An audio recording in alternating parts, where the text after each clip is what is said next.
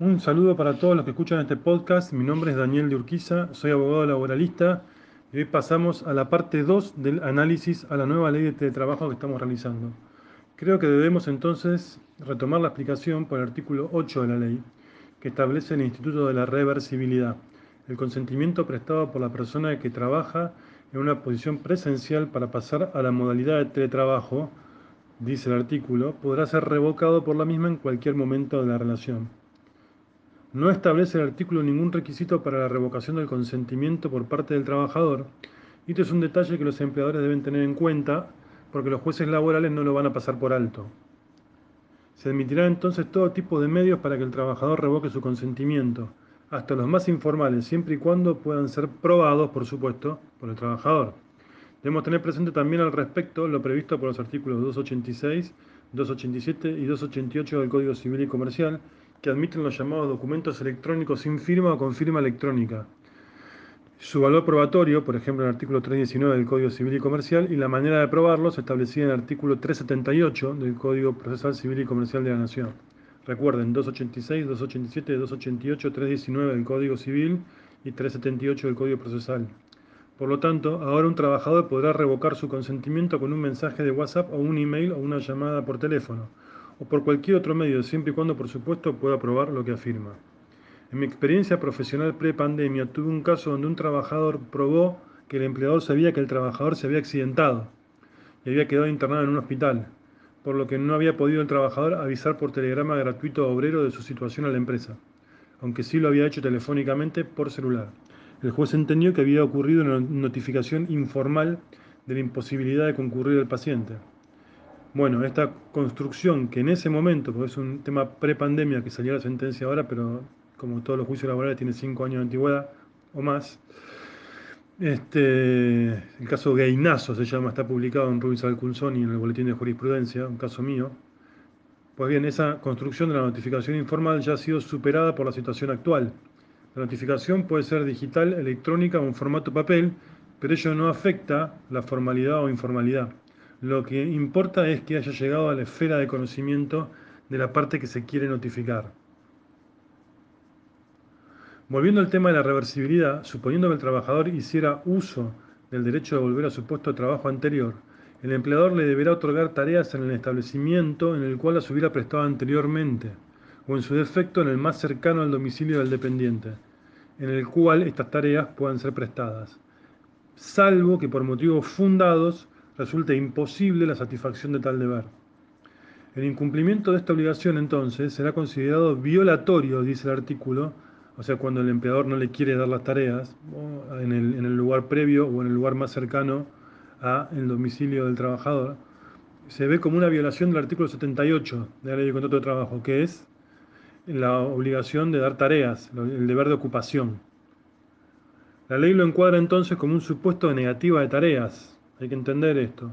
Lo que es muy discutible, dado que el empleador ofrece tareas, y es más, ofrece las tareas que el trabajador tenía hasta ese momento. El empleador no está cambiando nada. No hay una negativa de tareas per se, sino que lo que hay es una negativa al pedido de tareas presenciales solicitado por el trabajador.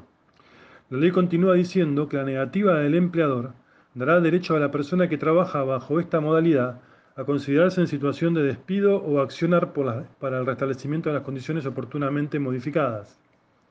Toda esta última parte que estamos diciendo, el tema de que se puede considerar despedido o pedir una acción para que le devuelvan las condiciones anteriores, claramente resuena con el artículo 66 de la Ley de Contrato de Trabajo, donde se establece, se establece la cuestión del ius variandi y hay un paralelismo evidente ahí.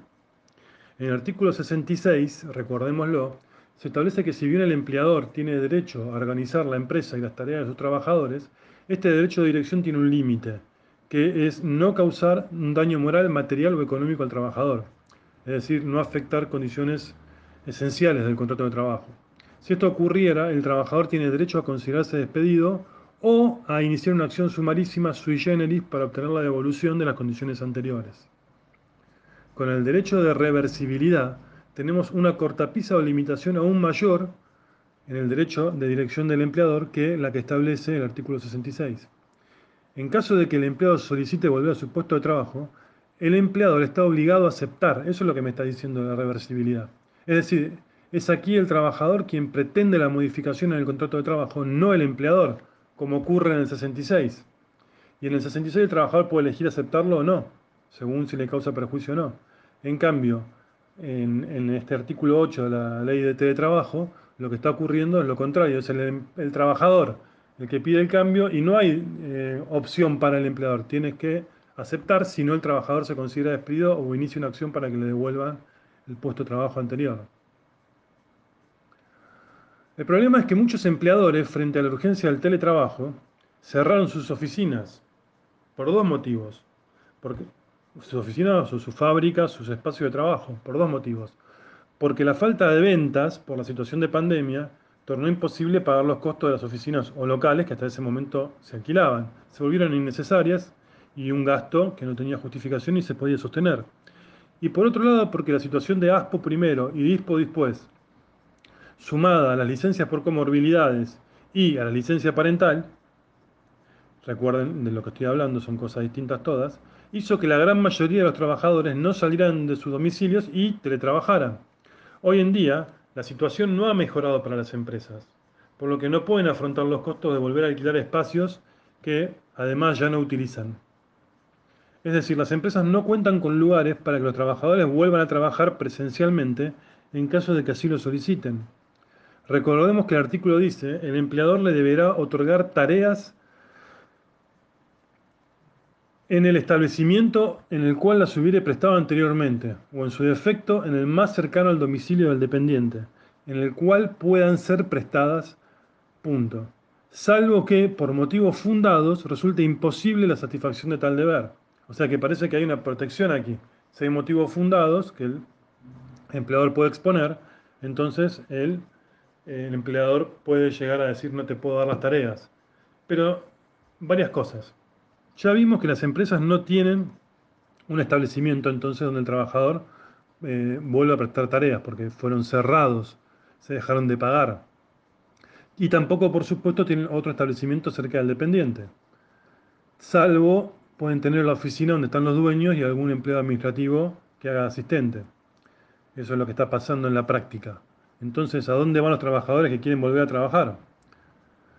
Yo creo que les puedo adelantar lo que va a ocurrir jurisprudencialmente, lo que van a resolver los jueces laborales. Tenemos un ejemplo paradigmático que tal vez por naturalizarlo nos pasa por delante como un elefante y no nos damos cuenta de que existe, que es el 247.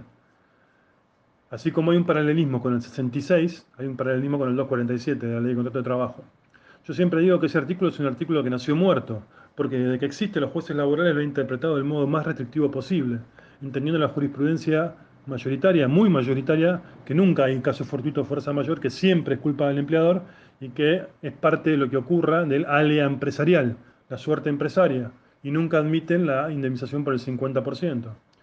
Pues bien, este, si esto ocurre con, ese, con este caso de fuerza mayor y pensemos en lo que ocurrió con la pandemia, que en el momento donde más fuerza mayor y caso fortuito hubo, que fue el caso de la pandemia, porque a quién le podemos echar la culpa del virus, a nadie, quien lo podía prever, ningún empleador, sin embargo inmediatamente salió una ley prohibiendo los despidos por caso fortuito o fuerza mayor.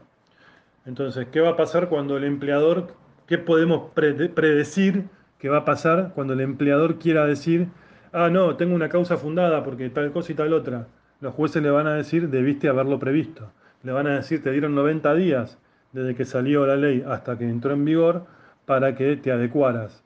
Está el derecho a la, reversibilidad en la ley, deberías tenerlo estudiado.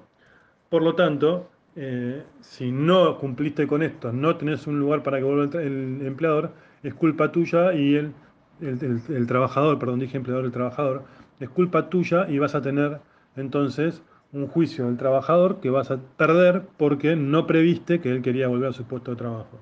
Y queda para analizar la cuestión de establecimiento, porque establecimiento es entonces eh, lo que define el artículo 6. No cualquier oficina o cualquier lugar es un establecimiento.